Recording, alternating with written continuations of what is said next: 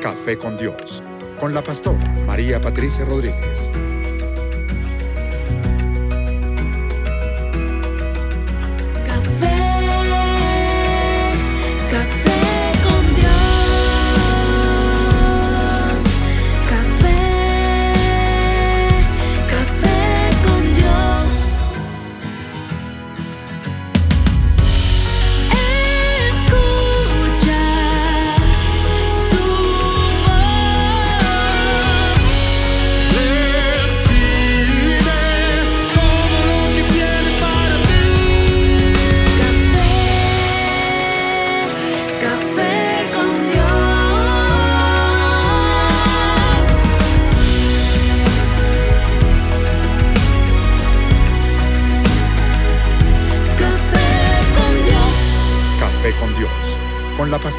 María Patricia Rodríguez. Bueno, es un gusto enorme poder estar con ustedes esta mañana una vez más.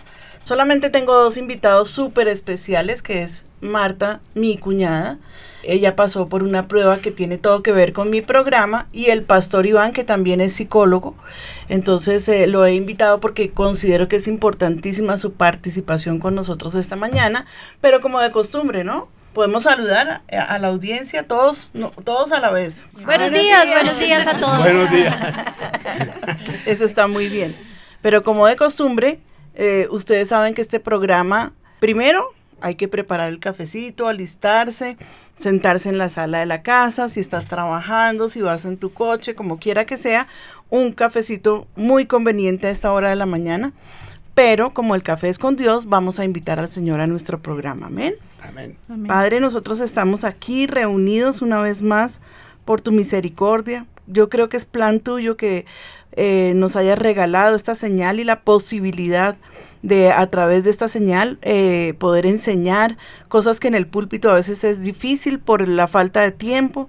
Pero Señor, yo te clamo que tú nos unjas, que tú lleves esta señal hasta donde tú quieras que intereses a las personas más necesitadas por este mensaje de esta mañana y que te glorifiques. Sobre todo eso, Señor.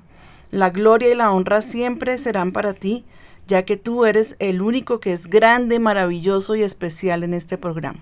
Gracias, Señor, por lo que harás en el nombre de Cristo Jesús. Amén y amén. Hoy les tengo un tema que sé que también les va a ser de, de ayuda, de interés, y vamos a hablar esta mañana acerca del duelo algo por lo que pasamos muchas veces.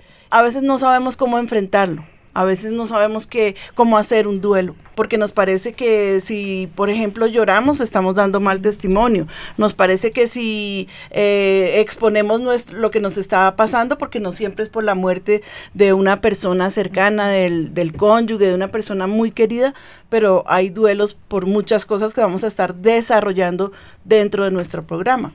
Vamos adelante y vamos a ir desarrollando eh, nuestro tema. Sala de redacción.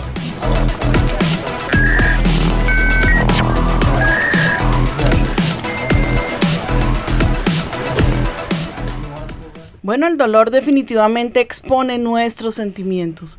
Es allí cuando nosotros tenemos que enfrentar tantas batallas, tantas luchas, eh, tantas emociones que se involucran en, eh, eh, cuando hay un duelo.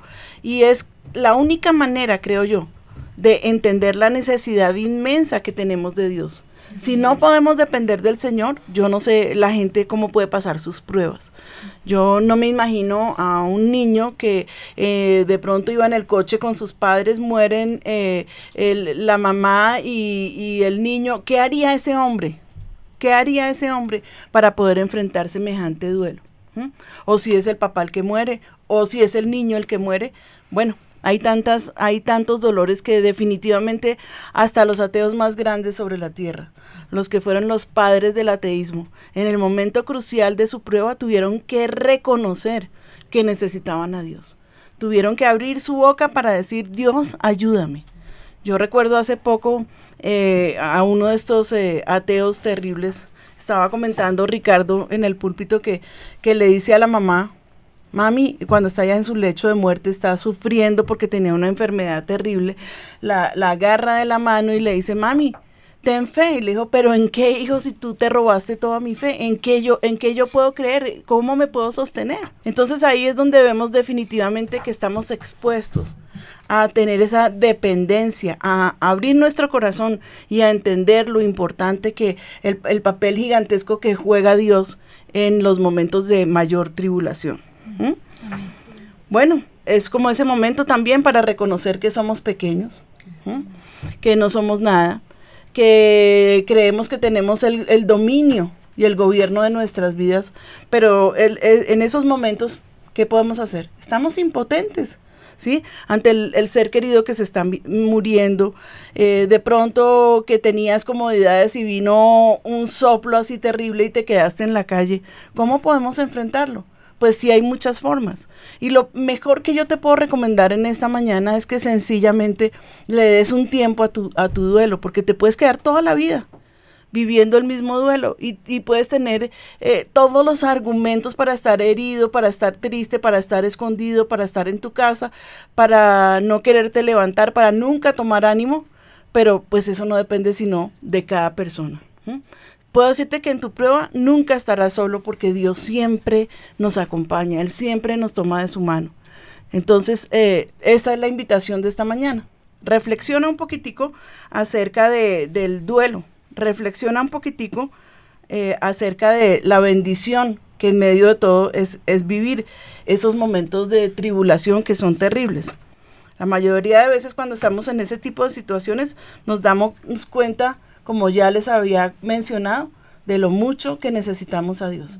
Porque caminamos por esta vida como que con esa certeza y, ese, ese Dios que tiene que cuidarme y que implícitamente sabemos que Él nos cuida, pero en ese momento eh, de aflicción, en ese, en ese estado de aflicción, es donde definitivamente tú puedes mostrar tu fe.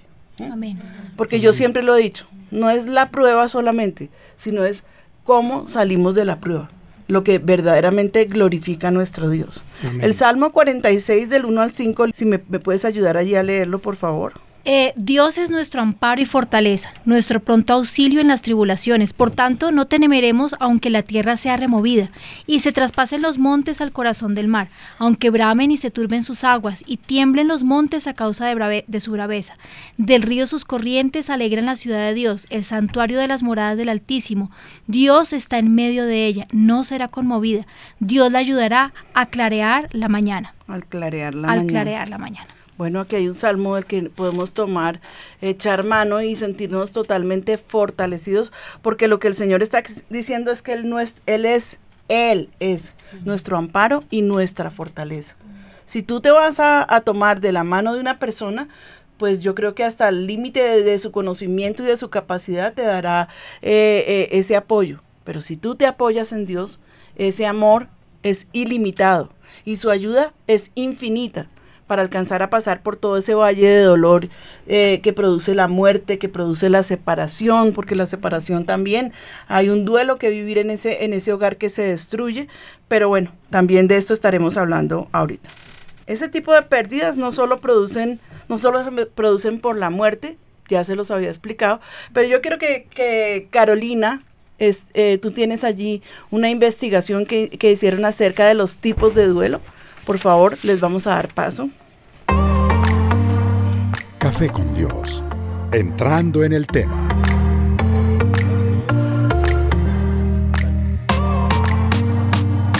Sí, mi pastora, el duelo es un adiós, pero el duelo no es olvidar, porque uno nunca olvida, la persona sigue viviendo en el corazón de uno, pero sí hay que dejar ir para reconstruir la vida, para replantear la, existencia sin esa persona. Estas son palabras que la psicóloga clínica Isa Fonegra de Jaramillo dio a Blue Radio hace un tiempo.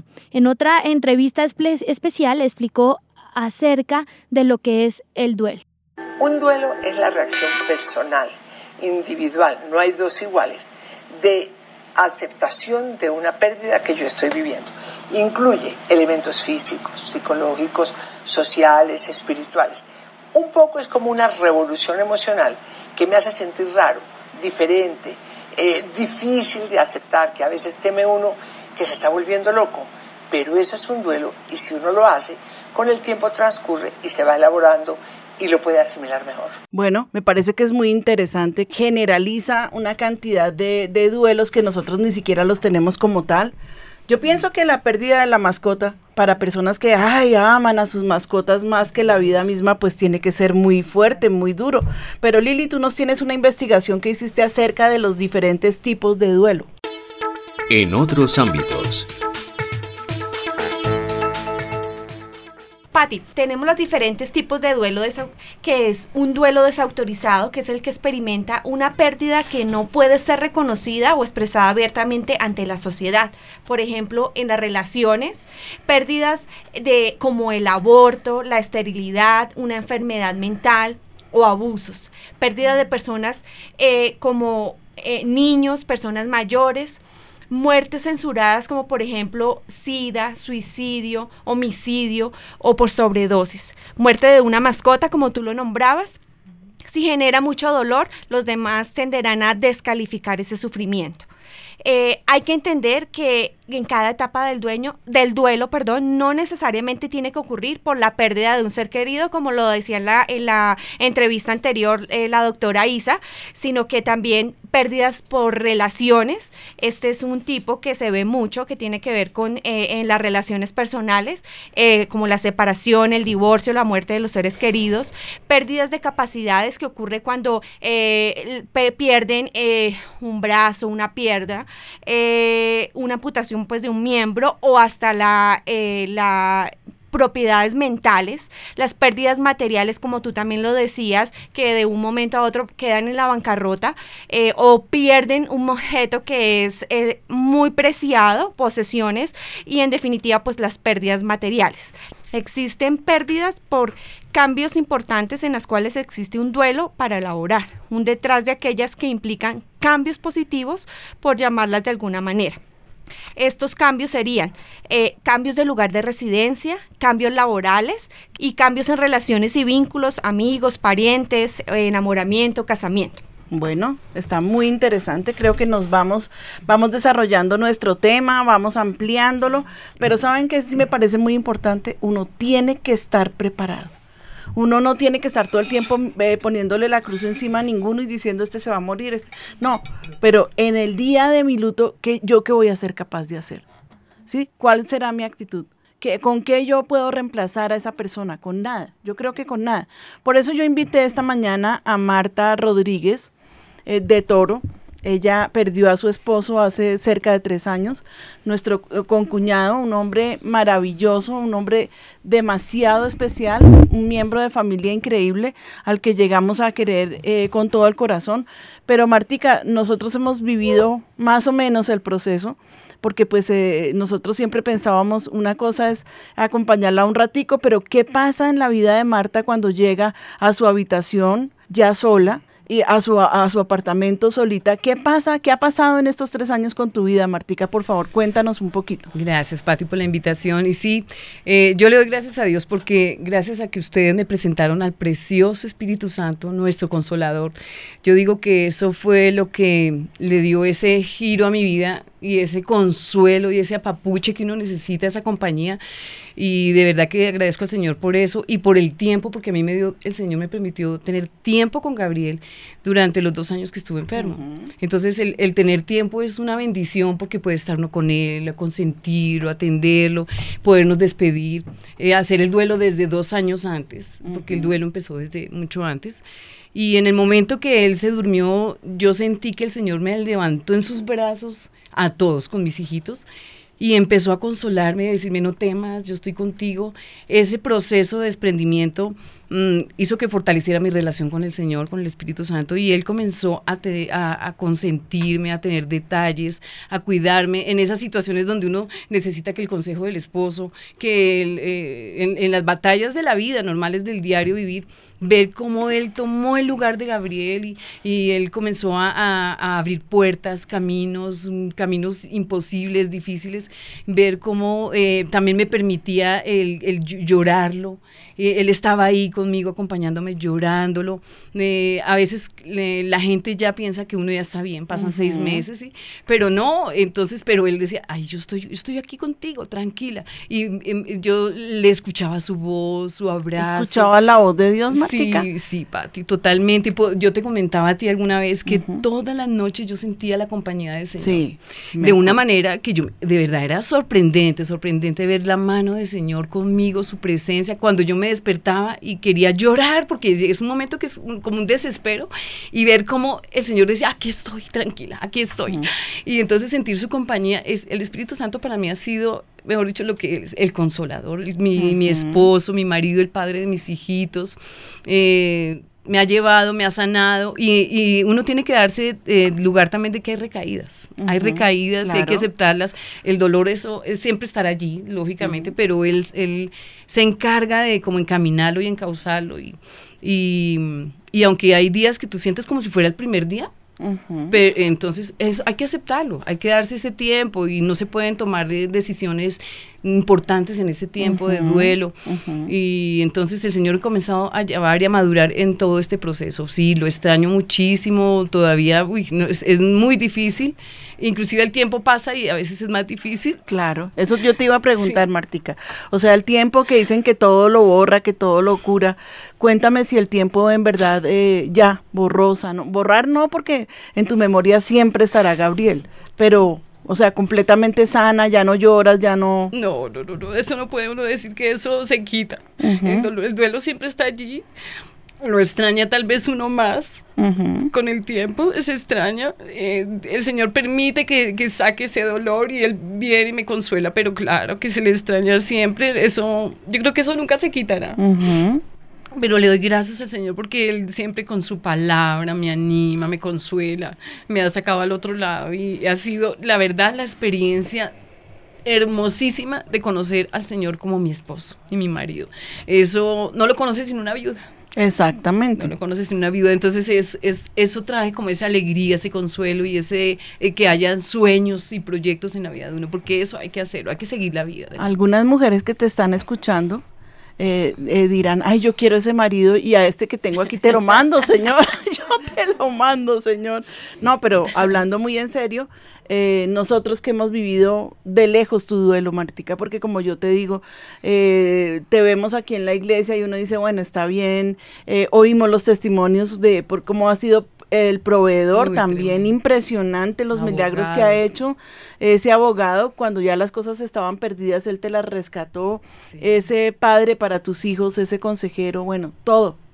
Pero uno dice ya listo pero pero yo le decía a Ricardo no no es verdad Martica tiene que tener momentos de mucha soledad y de mucho dolor entonces pues mm, eh, Cuéntanos un poquito eh, si lo que has vivido se lo has podido también entregar a otras personas para que, para que puedan salir adelante. Cuéntanos. Claro que sí, se acercan muchas mujeres que, por ejemplo, pierden sus esposos, a veces de una manera inminente. Eso me parece terrible, no tener el tiempo, muy difícil debe ser. Pero poder compartir cómo, eh, cómo el Señor puede tomar el lugar de un esposo, de cuidarte, es, es la persona más detallista, tierna, dulce, te responde todo lo que tú le pides, adorna tu casa, mejor dicho, te da absolutamente, es que conocer al Señor en esa faceta es algo tan maravilloso, tan maravilloso, y eso, ese es el consuelo que, Dios le da a uno realmente. Y ver cómo a pesar de, bueno, tres años, uno dice, no, ya, tres años, no, no, no, es fácil, no es para nada fácil, eh, aunque yo llego a mi casa y puedo decir que Él, como si Él me recibiera, el Señor me recibiera. Entonces me siento, yo por eso estoy feliz saliendo corriendo para mi casa, porque sé que él está ahí también, aunque está conmigo, él llega y ahí está recibiendo. Entonces no hay esa sensación de ese vacío y soledad y entonces eso le, comparto a muchas mujeres, a personas, de que no, que él va a tomar el lugar, él va a tomar y va a llenar y va a cuidarte y no vas a estar sola. Inclusive eh, una vez le escuché yo al pastor que le decía, vas a estar mejor porque eh, tu esposo ahora es el Señor. Y es, Él es. fiel, Él te ama, Él te va a cuidar, mucho más de lo que puede hacer un hombre, un ser humano. Así es. Bueno, yo creo que la audiencia, las mujeres que están escuchando a Marta en este momento, pues eh, creo que están sintiendo esa consolación de parte del Espíritu Santo. Eh, conocer al Señor es lo máximo que nos puede pasar porque fue como iniciamos el programa. Eh, cuando uno ve a una persona viuda, uno piensa que, bueno, pues qué dolor tan terrible, pero una cosa es verlo y otra cosa es vivirlo, otra cosa es vivir esa, ese sentimiento de, soledad. Eh, yo lo que he visto, Martica, es una valentía gigantesca en tu vida, pero aparte de eso, no eres tú. Es que uno ha visto el manto de Dios sobre tu vida y pues uno dice, Dios, aquí uno no cabe, eso es entre Marta y el Señor, que la ama. Y eres el comentario en la familia de tremendas cosas que ha hecho Dios con, con Marta, cómo, cómo, cuida de sus hijitos, cómo le ha provisto para todas sus cosas. Entonces, pues verdaderamente por eso quería invitarte, Martica. Eh, pienso que una de las pérdidas más grandes que puede sufrir un ser humano, para mí, la muerte de un hijo. Yo creo que la muerte de un hijo sería devastador. No tengo un testimonio a mano que, me nos pudiera colaborar, pero creo que es algo que uno nunca se está esperando. Un papá nunca está esperando tener que enterrar a su hijo. Nosotros más adelante tenemos una crónica, tú sabes, de una mujer que ha perdido, perdió sus tres hijos y tuvo muchos abortos también, ¿no? Y nos va a contar su historia. Tremendo. Bueno, entonces ahí tenemos un testimonio de lo que es tener que enterrar un hijo. El cónyuge, pienso que es una de las peores pérdidas que tiene que vivir un, ser humano. Y bueno, tantas y tantas situaciones, pero la que dice la palabra de Dios para consuelo de nosotros, dice en Juan 16, 33, estas cosas os he hablado para que en mí tengáis paz. El en el mundo tendréis aflicción, pero confiad, yo he vencido al mundo. Tremenda palabra. E, es, es, está profetizado. No hay nadie sobre la tierra que no vaya a vivir aflicción. No hay nadie sobre la tierra que tenga garantizado el gozo rotundo y, que esté sellado y, que sea impenetrable esa caja de, seguridad. Todos, todos tendremos aflicción. Pero aquí, ¿quién hace la diferencia? El Señor. Él está diciendo, en el mundo tendréis aflicción, pero confiad. Confiémonos porque el Señor ha vencido al mundo. Mucha gente se pregunta en medio del duelo, eh, ¿por qué Dios? Mm. Esta niña que estaban hablando ahorita que tuvo que enterrar a su hermano, eh, eh, que lo mataron a punta de martillo. ¿Por qué Dios? ¿Por qué tú permites que esto pase? Esta mañana estaba hablando con, una sobrina mía y ella me estaba contando de su situación que ha sido dura, le ha tocado eh, enterrar a su mamá, enseguida a su tía, bueno, tantas cosas que ha tenido que vivir esta chinita. Chinita digo de cariño, ¿no? para mis oyentes. y ella me decía, eh, ahora su abuelita tiene Alzheimer y todos los, los hijos se apartaron y se la dejaron a ella, que es la nieta. Y me decía, tía, ¿por qué Dios me permite, tengo yo que vivir todo esto? ¿Por qué, tía? Le decía, mi amor, yo lo único que sé es que a Dios nunca se le pregunta por qué, sino para qué. Y en medio de esa prueba, nosotros maduramos. En medio de ese tipo de pruebas podemos conocer más profundamente el amor de Dios y su misericordia. En medio de esa prueba, eh, eh, nosotros recibimos esa unción para poder ayudar a otros, porque yo, pienso, Marta, y si, no, y si, y si me equivoca, por favor me corriges, yo pienso que en medio de tu prueba lo más lindo que te puede pasar es ayudar a otros que han pasado por tu prueba. ¿No? Y poderle decir, yo ya pasé por ahí, Dios hizo la, la, la, la, la conmigo, bueno, todo lo que, lo que Dios ha hecho. Entonces pienso que no es que uno diga que venga la prueba, bienvenida a la prueba, porque nadie la está deseando. Pero para el día en que llegue esa prueba, eh, lo que tenemos que saber es que debemos y tenemos que aferrarnos a Dios. De la manera que lo hacemos a diario, pero yo pienso que más profundo aún. Porque eh, eh, Marta está acostumbrada a caminar. Yo me acuerdo al principio que ella lloraba y me decía, Pati, es que ni siquiera sé cómo se tanquea el carro. Imagínate, pero Dios le enviaba a la gente para que fueran y le, y le tanquearan su carrito. No sé cambiar una llanta, ¿yo qué voy a hacer el día que me vare? Y, yo, y, y ella me decía, no, pero yo, ella misma se contestaba, pero yo sé que Dios me va a ayudar. ¿Cómo y dónde se pagan los, los servicios? Los impuestos, nada, porque es, la labor que, hacía su marido. Entonces es como que somos dos, pero queda uno, pero bueno, al fin, ¿cómo es que estamos? ¿Mm? Pero para todas nuestras aflicciones, dice el Señor, confiad, porque yo he vencido al mundo. Vivimos en un mundo desafortunadamente que, que en un mundo caído. una sociedad que se ha venido pervirtiendo. El mal ha entrado sobre las naciones de una manera impresionante. En eh, la muerte de ese muchacho, pues a mí me, me, me, produce escalofrío. ¿Cómo que lo cogen a martillo hasta matarlo? Eso es absurdo, eso es difícil de entender. Pero a, a su hermanita que está allí eh, escuchando el programa puedo decirle valentía eso es, eso es lo que tú necesitas en ese, en ese momento. Me imagino que es prueba superada, aunque no pueda olvidarse de su hermano, porque ya en la forma en que ella habla es de una persona que pasó por allí, pero que ya está sana. La pregunta del millón aquí es ¿cuánto tiempo te quieres quedar en la prueba? ¿Cuánto tiempo tú necesitas para quedarte? ¿Cinco años, diez años, veinte años? ¿Y a quién quieres culpar? ¿Mm? Porque hay muchas veces que las personas se quedan en su duelo, en su luto, en su dolor, pero para ser una carga para el resto de la familia, para ser una carga para los que lo rodean y entran en amargura, porque está bien la aflicción, lo que tú decías. Hay momentos en que me levanto y yo quiero llorar y llorar, y lo haces, Martica. Claro, ah. eso, no, eso toca hacerlo, es necesario hacerlo, sacar ese dolor yo creo que eso sana también tu corazón y somos humanos. Y claro. Lógicamente. Entonces lloras y te descansas. Claro. Pero estás llorando en los brazos de quién? Ay, mi Señor, mi ah, amado. Amén. Entonces ahí es donde yo vengo a confrontar a la audiencia delante de quién derramas tus lágrimas. Delante de quién estás llevando tu dolor. ¿Lo estás llevando en tus fuerzas? ¿Lo estás llevando en tu espalda? Porque sería terrible. Una aflicción como esa, si no estás totalmente pegado de la mano de Dios, no sé cómo la puedes sobrepasar. La palabra también nos dice aquí en Isaías 43, 2, cuando pases por las aguas, yo estaré contigo. Tremenda promesa, ¿no? Y dice, y si por los ríos, no te anegarán. Cuando pases por el fuego, no te quemará, ni la llama arderá en ti. Pero a mí me gustaría ampliar eh, eh, para todo el texto, eh, Isaías 43, 2, por favor, si me lo... 43 búsquenmelo por favor, porque es un, es un texto que bien vale la pena eh, poderlo eh, leer todo, porque de allí vamos a tomar mucha fortaleza para los momentos que estamos viviendo de aflicción. Ahora, eh, dice desde el versículo 1, Dice, ahora así dice Jehová, creador tuyo, oh Jacob y formador tuyo, oh Israel, no temas porque yo te redimí, te puse nombre, mío eres tú. Cuando pases por las aguas, yo estaré contigo. Perdóname, Danielita, porque el texto está diciendo, yo te llamé. Vuélveme a repetir ese pedacito que dice...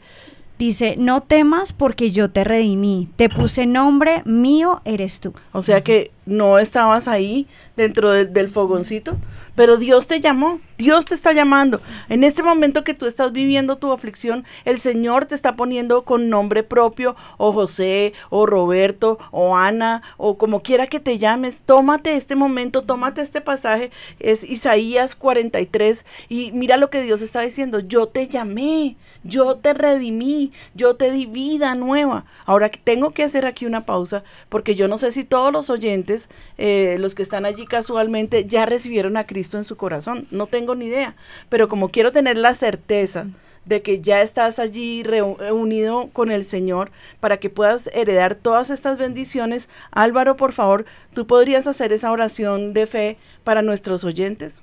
Vamos a orar entonces eh, para reconocer a Jesús como nuestro Salvador. Repitan por favor con nosotros, Señor Jesucristo, yo te pido perdón de todos mis pecados y te ruego que me limpies con tu sangre preciosa. Toma mi dolor, Señor.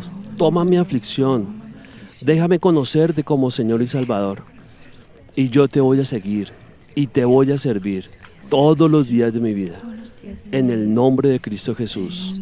Gracias, Señor. Amén. Bueno, si tú acabas de hacer esa oración, quiero decirte bienvenido a la familia de Dios quiero decirte que en este momento te conviertes en heredero de todas sus promesas y de todas sus bendiciones. Quiero pedirte el favor de que nos llames y nos dejes conocer si fue el momento para tu salvación. Y nosotros con mucho gusto te vamos a estar escuchando eh, y te vamos a guiar un poquito de, lo que tienes que seguir haciendo. Eh, si vives en Bogotá, te animamos a que te congregues con nosotros en Avivamiento, dirección dirección de nuestra iglesia? Avenida Carrera 68, número 1380, Pastora, y todas las sedes por internet también. Perfecto, entonces en cualquier ciudad que estés viviendo, que tengamos nuestra iglesia, también tenemos iglesias fuera de Colombia eh, y también tenemos, eh, tienes el acceso como ovejita online. Solamente encuentra nuestra página www.avivamiento.com, YouTube Avivamiento Bogotá y redes sociales. Y nuestro teléfono, porque hay, yo sé que hay personas que dicen, yo necesito conectarme con esta gente. Sí, señora, 795-3333, igual en avivamiento.com, pastora, hay números directos a México, a Estados Unidos, allí tienen los números para que también puedan comunicarse con nosotros y WhatsApp 320-8500-192. Bueno, qué, qué, bendición saber que los oyentes esta mañana ya tuvieron ese acceso al cielo, porque créeme que eh, creación de Dios somos todos. Todos los seres humanos somos creación de Dios, pero hijos solamente los que han aceptado a Jesús en su corazón. Eso sería eh, un programa en el que me puedo demorar como unas siete horas y como tengo un, un, tema puntual, llámanos por favor, déjanos saber tu necesidad, que estamos gustosos de escucharte, de guiarte y de decirte cómo conectarte con la bendición. La bendición tuya se llama Dios Todopoderoso.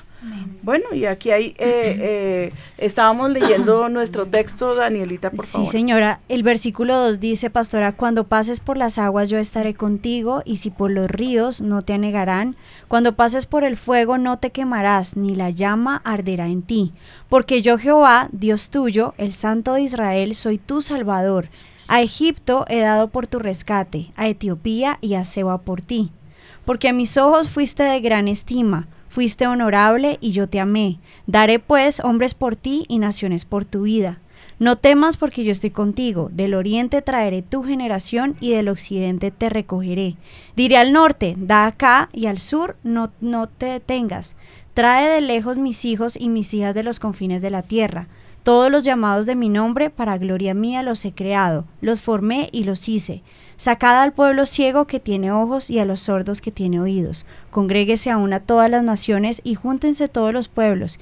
¿Quién de ellos hay que nos dé nuevas de esto y que nos haga oír las cosas primeras? Presenten sus testigos y justifíquense, oigan y digan verdad es. Vosotros sois mis testigos, dice Jehová, y mi siervo que yo escogí, para que me conozcáis y creáis y entendáis que yo mismo soy. Antes de mí no fue formado Dios, ni lo será después de mí. Yo, yo Jehová, y fuera de mí no hay quien salve. Amén. Tremendo texto. Por favor, se lo regalo esta mañana. Isaías capítulo 4, completico, porque ahí está hablando el Señor de ese plan de redención, de ese plan con el que eh, él, él, nos quiso llamar. No, se supone que nosotros deberíamos ser ese pueblo gentil y todo el que no conoce a Dios es un pueblo gentil, es un pueblo que está apartado de Dios pero Él extendió su misericordia. Acaba de pasar la Semana Santa y la Semana Santa no nos recuerda que hay que ir a la playa y empacar la maleta y el, y el bronceador. La Semana Santa nos recuerda con qué motivo, cómo fue que el Señor nos redimió. Y no fue cualquiera el precio que se pagó. El precio más alto lo pagó el Señor. Amén. Amén. Entonces aquí tenemos, eh, Lina, eh, frases de duelo. Y también tú tenías eh, la entrevista, creo. Sí, tenemos una entrevista con un especialista, el doctor especialista en psicología clínica, Miguel Áviles, que nos va a contar cuáles son las etapas del duelo. Hay eh, varias fases, pero yo siempre las divido como en, en cuatro fases esenciales. La primera que tiene que ver con ese primer impacto frente a la pérdida.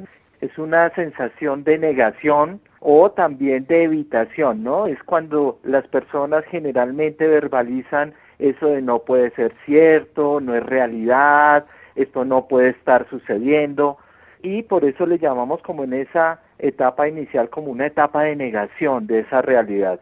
La segunda etapa, a la cual se avanza, puede ser ese estado emocional que tienen también las personas, que generalmente pueden estar pasando entre sentir tristeza por la pérdida, pero también en algún momento sentir muchísima rabia, sí, por esa pérdida que se ha tenido. Rabia con los terceros, pero también rabia con sí mismo, que es donde se denota ese autorreproche. Si hubiera hecho tal cosa, si no hubiera hecho tal otra, y que implica esa sensación de eh, eh, agresión o rabia hacia sí mismo o hacia los demás.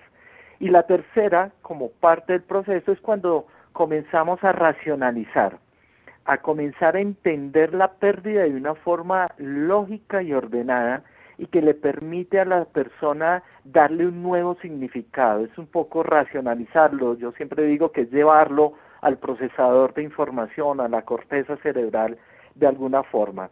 Y la última, que eh, yo la he denominado aprendizaje, que es cuando esa misma experiencia, ese mismo proceso nos sirve para, para poderlo llevar a otras circunstancias también de nuestra vida y de nuestro desarrollo. Tremenda entrevista, gracias al, al doctor de la Universidad Bautista. Me parece que hay un punto muy clave que le está tocando, muy importante, que es como esa culpa, ¿no? Porque no es solamente la rabia, es esa culpa que uno después de que la persona fallece dice, ay, yo por qué no hice esto, yo por qué no hice aquello, yo por qué, por qué, por qué. Y, vivir con culpa es algo terrible, es algo muy difícil de soportar y de superar. yo eh, em, eh, puedo mirar en, las personas que han fallecido de mi familia y a veces uno dice, ¿por qué yo no hice esto? Una simple llamada, una simple visita, una simple palabra de cariño, porque yo no lo hice, porque uno siempre se escuda en que la vida va a 10 mil por hora y que hay cantidades de trabajo que yo tengo que hacer, pero justamente me sentía redarguida por Dios porque no he visitado a, a mi tía ya, eh, eh, mi mamá y las otras tías han partido con el Señor pero esta es una tía que yo amo con todo mi corazón y, la, y, y, y yo siento que, que, he cumplido con ella en ayudarla económicamente, pero el Señor me decía, eso no es suficiente. Ella pasa muchas horas del día solita y a ti nada te cuesta ir a darle una visita. Y yo, yo puedo poner como pretexto, pero, pero, pero, pero yo le decía ayer a Ricardo, ya me siento culpable y no quiero que me llamen a decirme, eh, fulanita se murió y yo con esa culpa allí en mi corazón. Entonces, ¿qué es lo mejor que nosotros tenemos que hacer? ¿No quieres entrar en ira? ¿No quieres entrar en esa autoculpa? ¿No quieres estarte juzgando a ti mismo? Sencillamente, haz lo que tengas a mano y no lo dejes para mañana, porque mañana puede ser tarde. Hay seres queridos que necesitan de ti. Pero es que a veces somos tan egoístas que somos incapaces de parar un momentico. Yo tengo la fortuna de tener a mi suegro vivo, un viejito que amo con todo mi corazón, tiene 93 años y si Dios permite que yo lo veo tan enterito, va a alcanzar los 100. Bueno, no lo sé. Pero, pero nosotros hicimos el propósito con Ricardo de, de, cuidar de él económicamente, de cuidar de él físicamente, de cuidar de él espiritualmente, pero no es suficiente porque nosotros decíamos, bueno, hay semanas que podemos ir y hay otras que no. Y yo le dije, Ricardo, no nos hagamos los locos. Todas las semanas tenemos que ir a estar con él. Él goza de la fortuna de tener 11 hijos y no sé cuántos nietos y bisnietos, pero a veces está solito. A veces se pasa muchos raticos, bueno, está con su enfermero y con la señora que lo acompaña, pero igual sus hijos son sus hijos. Y él, él, está ya como perdiendo un poquitico la memoria, entonces como que lo llama un hijo y dice, ¿y usted ese quién es? Pues su hijo. Abuelito, ese es su hijo. ¿Mío? Digo, ahora no se haga el loco. pero sí, tenemos tanto para dar. Y nos parece que no, el diablo siempre nos pone menosprecio por nosotros mismos. El diablo siempre nos señala para decir, ¿y qué? Pues una, una salida suya ir a visitar a fulanito, ¿y qué? Eso no cambia en nada su vida. Claro que sí cambia. Y en mucho su vida, sentirse una persona amada, sentir que se, se acuerdan de él, sentir eh, ese amor eh, de Dios, porque siempre tenemos palabra de Dios para llevarle a esas personas, a nuestros familiares que tenemos allá eh, por lejanos, a nuestros padres, a nuestros abuelos abuelos, bueno, yo te llamo en esta mañana para que no seas indiferente. Cuando te, te llamen y te cuenten que esa persona murió, no te quedes con el, ay, yo por qué no hice, ay, yo por qué no. No, que tengas tu conciencia tranquila y que digas, partió con el Señor, qué bendición, me va a doler, me va a hacer una falta terrible, pero igual, Señor, gracias porque me diste la oportunidad de sembrar y de cumplir con Él, con esa persona. Amén. Amén. Pero bueno, Pastor Iván, uno de mis invitados especialísimos aquí esta mañana. También eh, tú tienes eh, un estudio sobre la resiliencia. ¿Qué es eso? Cuéntanos, por favor. Gracias, pastora, primero que todo por la invitación. Es una gran bendición estar aquí en el programa. Y muchas gracias eh, nuevamente. la resiliencia resiliencia es, eh, de acuerdo con la Asociación Americana de Psicología, es el proceso de adaptarse bien a la adversidad, el trauma, la tragedia o las amenazas e incluso fuentes significativas de estrés. Entonces lo primero que nosotros vemos ahí en esa definición, definiciones de la Asociación Americana de Psicología es que es un proceso. Y eso pues trae una claridad con respecto a que de pronto hay personas más resilientes que otras. En principio sí, pero eh, no se puede hablar en esos términos porque eh, quedaría exclusiva la resiliencia en cuanto a la capacidad que algunos tengan para salir de una herida o de una tragedia, lo cual no es real, porque en cualquier momento, según, eh, según esta definición, se puede iniciar un proceso de resiliencia, es decir, un proceso de adaptarse y resurgir, porque el mismo término de resiliencia significa resurgir, eh, eh, reanudar, recomenzar, eh, revivir, por ejemplo. Es un significado del término. Entonces, parte de unos factores que actúan en ese proceso, dentro de los cuales está el orgánico o el biológico, que tiene que ver con, la parte neuronal, por ejemplo. Tiene que ver con un factor afectivo, que es del amor. Y tiene que ver con un factor social y cultural. Dentro de esos tres factores, a mi modo de ver, los, el más, los más importantes son el afectivo y el social y cultural. El afectivo porque tiene que ver con todo lo que está, está hablando la pastora del amor de Dios. Por ejemplo, porque el afectivo Incluye, por supuesto, el amor de Dios en primer lugar. Pero un punto que acababa de mencionar la pastora que está incluido dentro de ese factor para ser resiliente, para tener esa capacidad de resiliencia, y es el que la pastora acaba de comentar eh, con el testimonio del abuelito y con el testimonio de, de la familia, de la tía. Porque ese factor afectivo tiene que ver con el entorno de la persona familiar, el entorno familiar. Por supuesto, primero que todo, el, Dios, el amor de Dios y que Dios es amor. Pero también desde el punto de vista de la resiliencia se, se habla del entorno familiar, del papel que puede jugar, por ejemplo, las personas cercanas a la persona que acaba de pasar por un trauma o una tragedia. O sea, para tu punto de vista del, estudio que hiciste, es vital la familia para pasar esa prueba. Vital, es vital. ¿Por qué? Porque la, herida, eh, la tragedia produce una herida. Y esa herida se queda ahí guardada. Hay tiempo para hacer silencio, pero también hay un tiempo para hablar, según eh, la resiliencia. Hay que respetar el tiempo de hacer silencio, como por ejemplo lo que está, se está hablando del duelo, que la persona viva su duelo sí, claro. y que se respete ese silencio. Pero también la resiliencia habla de que hay un tiempo para hablar.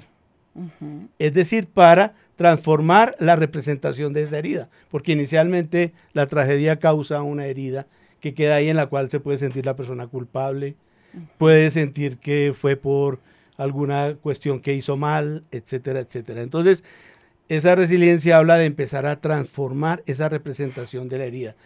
Una, el testimonio de Martica es muy significativo en ese estudio de la resiliencia, porque lo que ella acaba de hacer habla de la resiliencia, es decir, de a través de comprender eh, eh, la, herida, a través de comprender, digamos, en ese caso, la tragedia que produjo la pérdida del, esposo, y hacerle comprender a los demás se produce un placer en esa comprensión. Es decir, ya em, empieza a, a, tener efecto esa adaptación a la adversidad. E incluso va más allá porque puede ser proyectada hacia las demás personas, como en el caso de, de la iglesia, en el cual uno con la consolación que ha recibido de parte de Dios, uno puede consolar a otros. Y es parte de lo que, se habla tema de que por favor no llore, no la dejemos que llore, entretengámosla. Eh, yo me acuerdo cuando mi papá se murió, Ivancito, que se dedicaron a darle a mi mamá calmantes. Y tome y tome calmantes y así la tuvieron como 10 días. Es lo peor que se puede hacer. Entonces explícanos un ratico, un poquitico de eso. Es lo peor que se puede hacer porque la resiliencia no habla de callar todo el tiempo y de negar la tragedia o, de negar el trauma que se ha ocurrido. que, que, en cierta medida es normal la pérdida de un familiar, pues vamos a perder familiares durante muchas etapas de nuestras vidas, pero no se trata ni de callarlo ni de negarlo. Sí respetar un tiempo para ese silencio, pero hay un tiempo en el que es necesario ya hablar, empezar a comprenderlo y empezar a explicarles a otros la comprensión, como el caso de, de lo que Martica ha hecho esta mañana aquí en el programa. Eso es muy significativo desde el punto de vista de la resiliencia. Hacerle comprender a otros que yo ya comprendo también eso. Y eso trae una, una transformación de, esa, de la representación de esa herida que se produjo. Entonces ese, ese factor del afecto es muy importante, hablando de la resiliencia, es decir, lo que significan las demás personas cercanas para la persona que ha pasado por una tragedia. Obviamente eso tiene que fundamentarse sobre la confianza y la comprensión, porque las personas eh, cuando empiezan a manifestar eso, que, que es lo, lo, lo, conveniente, en vez de callarlo y en vez de negarlo, es decir, no, no, no, a mí no me pasó eso. No, no, no, no, no, yo no sufro por eso. No, no, no, no, yo no. y, además mantenerlo en secreto. Cuando se quiere hablar de eso, no, no, no quiero hablar de eso, no. Eso no es conveniente. Hay un punto en el que es importante para esa readaptación hablar. y hablar sobre todo con personas de la familia, el esposo, la esposa, los hijos, otras personas, cuando esas personas brindan confianza, seguridad, para que esa y comprensión, pueda, ¿no? Y comprensión. a veces es, pero ya, venga, ya hace tres años que se murió, ya pare, no llore más. Yo me acuerdo de la experiencia cuando murió mi suegra, tan amada, 65 años de matrimonio vivieron mis suegros. Y entonces el tema en la casa era, no hablemos de mi mamá para que mi papá no llore. Y no, yo le decía, ¿cómo así que no? Entonces vamos a negar la existencia de un ser tan precioso para que mi papá no llore. Él necesita llorar. Él necesita recordar esos tiempos hermosos. Él puede sacar esos sentimientos, pero no, se me ponían bravos. No, no, no, no, es que no queremos que llore. Y yo pienso que de alguna manera eh, él tuvo que hacer su duelo en silencio, allá mientras que estaba solito en la camita, porque pues era para que mi papá no llore. No, yo pienso que no se, no, no, no se le partió una uña, se le fue la otra mitad de su vida. Entonces, eh, pero sabes, hay un tema que a mí me inquieta muchísimo eh, y, gracias Ivancito por, por, por, la, por habernos ayudado aquí en algo tan importante. Pero Linita, cuéntame cómo un niño hace el duelo por un padre que o lo abandonó o se murió.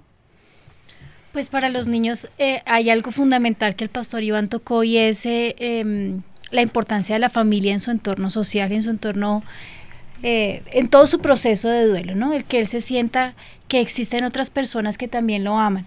Para que un niño entienda que perdió a su ser querido, pues sea su papá, sea su mamá, lo primero que tiene uno que hablarle es con la verdad, ¿no? Eh, a los niños se les afecta mucho cuando les dicen, eh, tu papá se fue pero volverá, no te preocupes, y entonces quedan con esa sensación, primero de cuándo lo voy a encontrar y segundo de abandono. Entonces no solamente la muerte, sino también eh, abandono, lo que siente un niño. Entonces yo siempre les digo a los papás, lo primero que deben hacer es hablar con la verdad. se murió. ¿Y a dónde se fue? Pues eh, no le podemos decir si conocía al Señor, se fue al cielo y si no al infierno, porque ellos no entienden eso.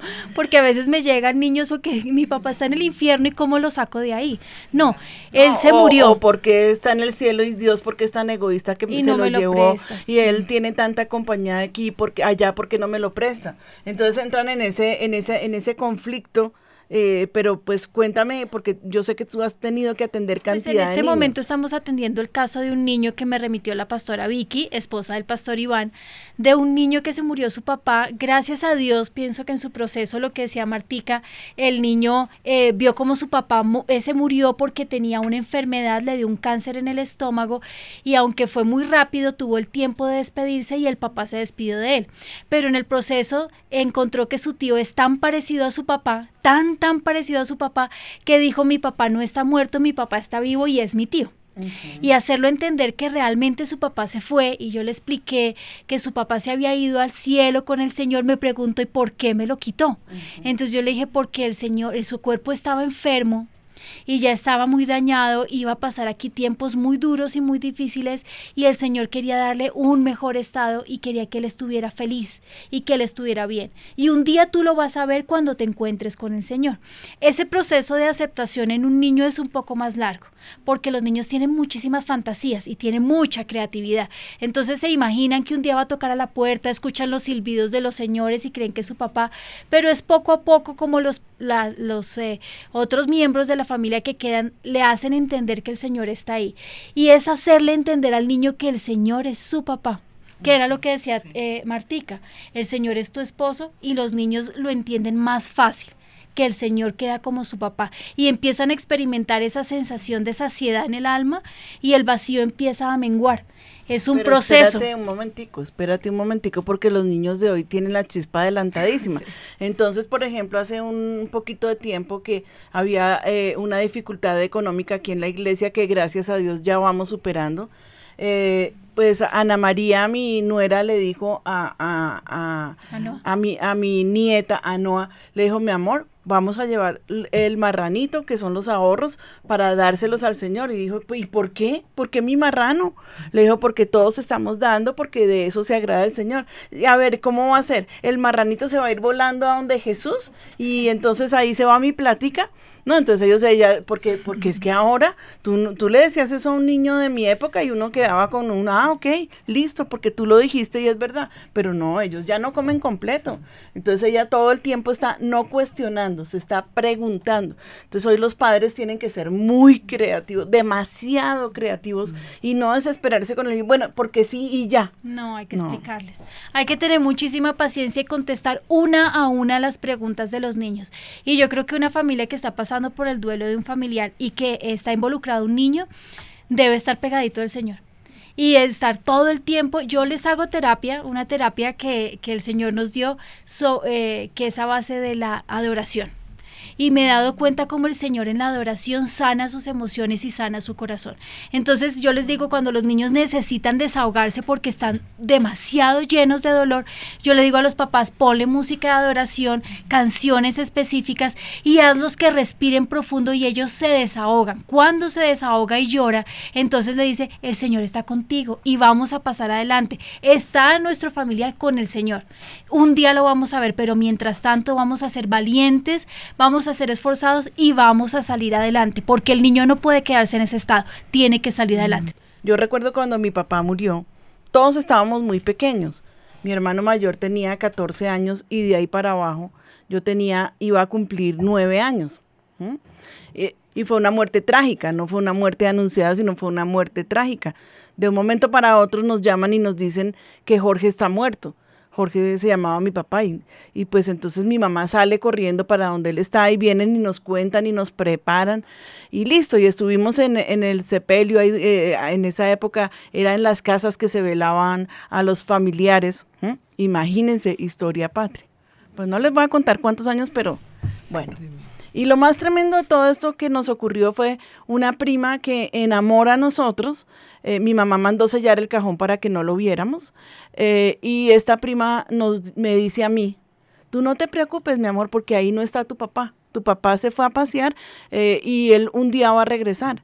Yo me, duré, me demoré 40 años para entender que él nunca iba a volver, porque allá en el fondo yo ya era una persona o soy una persona mayor, pero en mi psiquis estaba eh, todavía eso que tú estás diciendo, el estarlo esperando.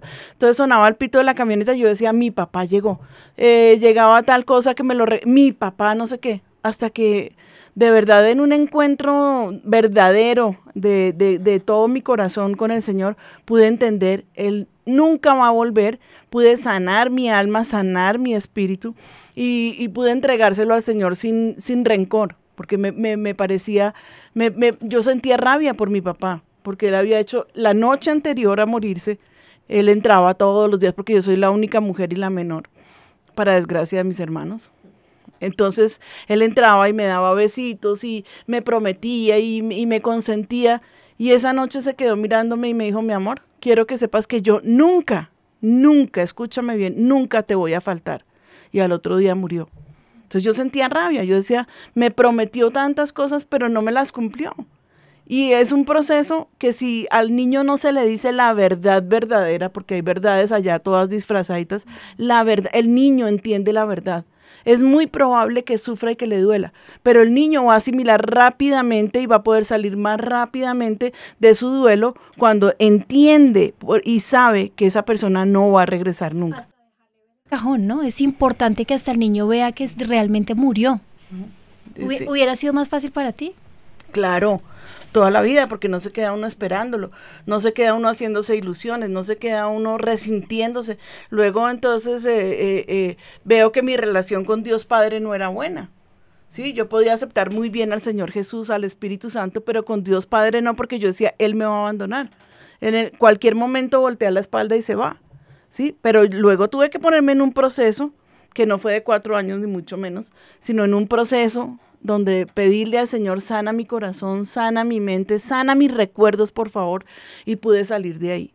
Pero eso dio comienzo a, a un estado de depresión en el cual duré muchísimo, como 14 años.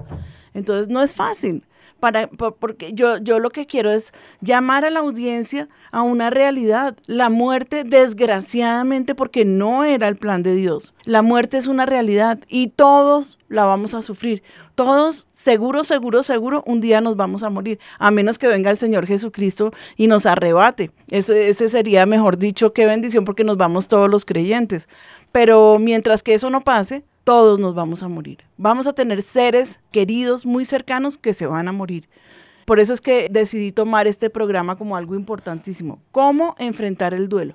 ¿Cómo vivir el duelo? ¿Cómo enseñarle a los que están a mi alrededor a vivir el duelo? Pero lo, que yo tengo que decirle a nuestra audiencia, una cosa es vivir el duelo, inclusive la ruptura de un noviazgo cuando esa persona ama demasiado a su novia, a su novio, y se rompe eh, eh, esa relación, hay un duelo que hay que vivir. ¿sí? No sé si sea el caso de Víctor. O seguramente murió alguien cercano que él amaba muchísimo. Hay un duelo que tienes que vivir, Víctor. O también cuando tú estabas en una situación económica buena, importantísima y todo se te perdió, hay un duelo. Eh, hay un duelo porque es que hay algo, es algo que te fue arrancado pero quiero que entiendas el factor Dios y el factor Satanás. Y yo te pido por favor que no tomes culpabilidad, esto fue mi culpa, es que yo no hice, es que yo no le di, es que no, no lo consentí tal día, porque el enemigo te va a querer destruir por ese lado. Entonces va a venir culpabilidad, va a venir rabia, va a venir resentimiento, va a venir eh, odio hacia ti mismo. Por favor, por favor, no lo hagas. Lo que pasó, pasó. Y no hay nada en este mundo que tú puedas hacer. La palabra de Dios dice que contra tal guerra o sea, contra la muerte, no hay armas, no hay forma de pelear contra la muerte, porque eso te muestra que Él es soberano sobre tu vida. No puedes pelear contra la muerte. Entonces, ¿qué tienes que hacer? Rendirte en las manos de Jesús y decir, Padre, no lo entiendo, pero gracias. Gracias. Cuando uno aprende a darle gracias a Dios en todas las circunstancias de su vida, es cuando más siente uno ese ánimo y esa sanidad espiritual en su alma. Bueno, me tengo que despedir a ustedes que me acompañaron en esta mañana. Gracias a todo el equipo de, trabajo. Muchísimas gracias. Bueno, y hasta nuestro próximo Café con Dios, que será, si Dios lo permite, en ocho días con un nuevo tema que estamos esperando que les sea de gran bendición. Padre, yo te pido que tú recojas el pedido de cada uno de tus hijitos que está viviendo esos duelos, que tú recojas su dolor, Señor, que tú les acompañes en su pena, que ellos aprendan a conocer que tú eres ese Dios poderoso y precioso, que así como hiciste con Pedro, que cuando se bajó de la barca y sintió miedo le extendiste tu mano y Señor y lo sacaste al otro lado, igual en este momento puede estar subiendo la tempestad, pueden estar esos truenos allí eh, eh, poniendo temor y pánico, Señor, esas palabras de Satanás poniendo dolor y, y yendo más allá de lo que es soportable, pero tú eres Dios, Dios que nos da vida, tú eres el dueño de nuestra vida. Tú eres el dueño de nuestro tiempo, Señor. Si las personas morimos o mueren, Señor, es porque tú ya tenías que, eh, ya habías cumplido ese propósito con ellos. Nos parece incomprensible que se muera un niño de un año, o de tres, o de quince, o de veinte. Eh, nos parece incomprensible, pero gracias Jesús porque tú tienes con todo esto un propósito maravilloso. Hoy no lo entendemos, pero seguramente aquí sobre la tierra no, nunca podamos entenderlo, pero un día llegaremos a tu presencia y allí entenderemos todo ese plan maravilloso que tú tenías con nuestras vidas o que tú tienes con nuestras vidas. Glorifícate en la vida de mis hermanos. Dale paz, Señor, sella sus corazones sabiendo que tú estás allí, que tú eres ese Padre amoroso, Espíritu de Dios, que tú eres ese consolador incomparable. Padre, podemos sentir ese dolor, pero te lo remitimos a ti, porque sabemos que solamente en ti tendremos esa cura perfecta, Señor. Tú nos sanarás, tú te encargarás. Te bendigo, Padre, en el nombre de Cristo Jesús y a toda la audiencia que está allí pendiente de Café con Dios. Les amo y esperamos en nuestro próximo Café con Dios vernos de nuevo. Dios los bendiga. Café con Dios, con la pastora María Patricia Rodríguez.